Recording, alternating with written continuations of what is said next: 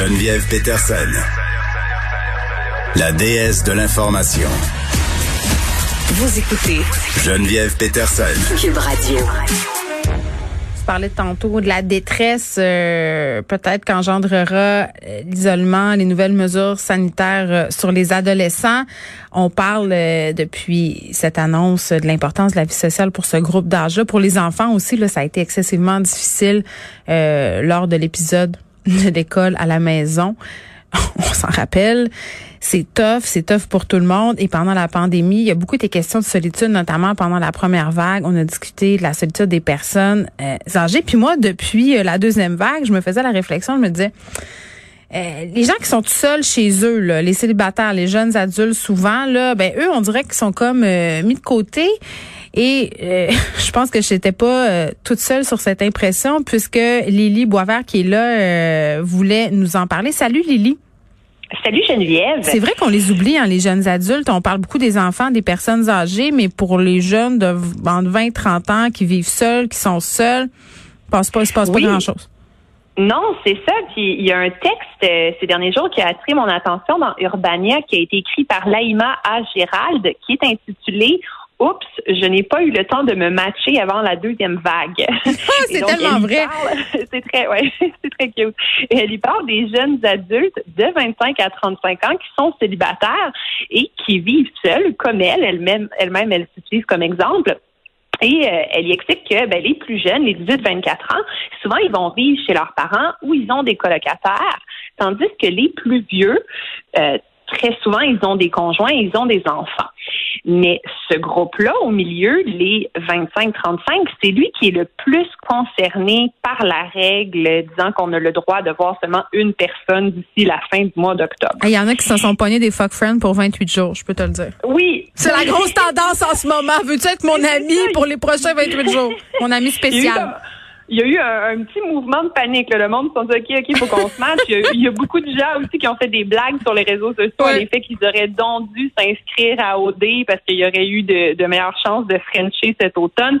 Il y a un gars aussi, je pense, qui a fait une espèce de template euh, d'annonce pour euh, pour justement chercher des candidats pour être ton partenaire euh, qui va répondre à tous tes besoins pendant les 28 prochains jours.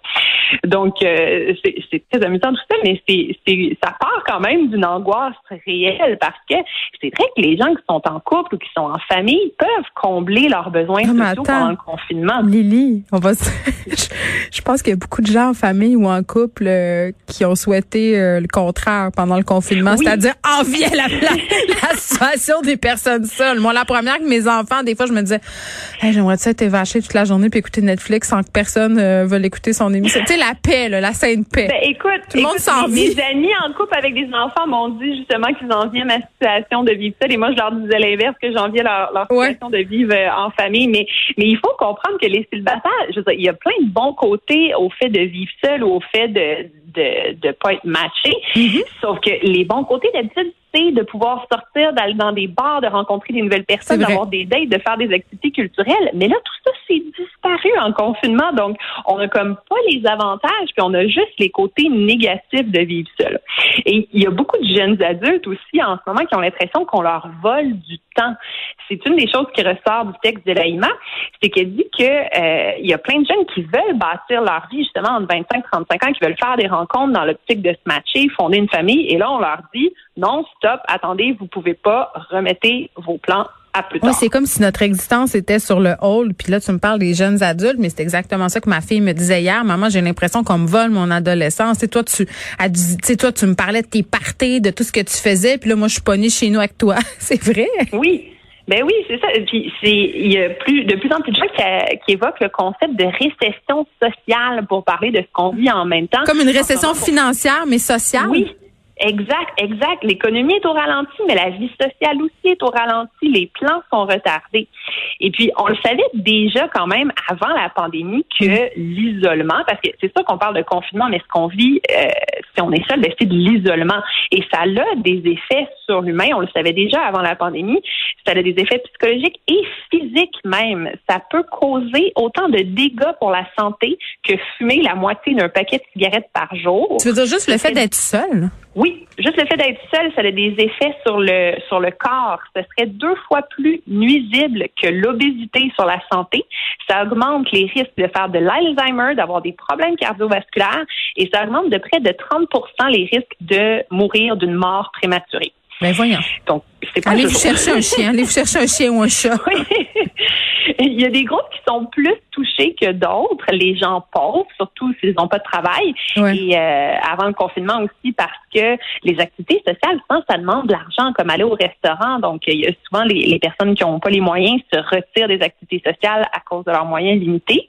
Il y a les minorités aussi qui sont plus touchées, soit parce qu'ils n'ont pas de famille élargie à proximité ou parce qu'ils sont marginalisés par la, communauté- la communauté d'accueil. Et il y a les hommes aussi qui ont plus tendance à avoir un sentiment d'invincibilité, puis qui ont plus tendance à se dire qu'ils ont besoin de personne dans la vie et donc à se replier sur eux-mêmes. Donc ça, c'est en temps normal. Mais il y a des expériences plus poussées qui ont été réalisées sur l'isolement. Et Geneviève, quand je disais ça, je te dis, ça fait peur.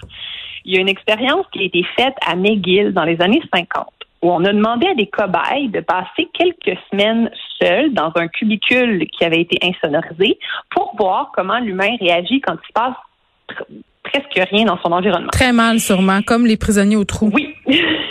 Mais déjà, après seulement quelques heures, les cobayes se mettaient à chanter ou à parler tout seuls. Plus le temps avançait, plus ils devenaient anxieux et instables. Ils avaient des sautes d'humeur. On leur a fait passer des tests de mathématiques et de vocabulaire qu'ils échouaient, alors qu'en temps normal, ils les réussissaient. Et l'effet le plus troublant, c'était des hallucinations. Il y en a qui imaginaient des écureuils qui marchaient avec des sacs sur les épaules. Il y en a qui voyaient des chiens partout. Il y en a un autre qui voyait des bébés partout.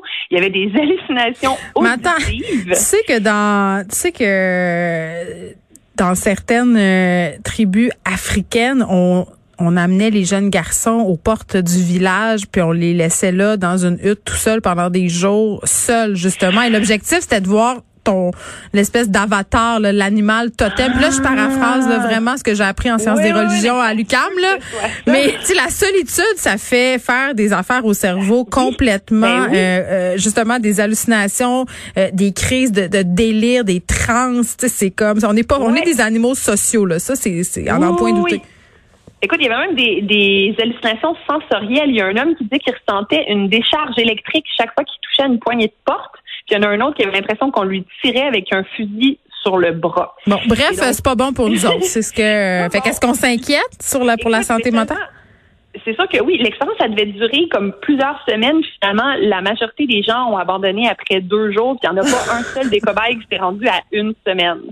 Donc, euh, oui, c'est sûr que les hallucinations, c'est assez euh, probant comme exemple qu'on n'est pas fait pour être euh, tout seul. Mm. Mais une des explications qui est avancée par rapport à ça, ce serait que le cerveau humain est tellement habitué d'avoir des stimulus qu'en réaction, quand il est en absence de stimulus, il va en inventer. Donc, c'est pour ça aussi, même des fois, quand on est tout seul, puis qu'il fait noir, puis qu'il n'y a pas de bruit dans la chambre, on sent comme une présence un peu inquiétante, comme mon un Dieu, c'est pour ça que les enfants-.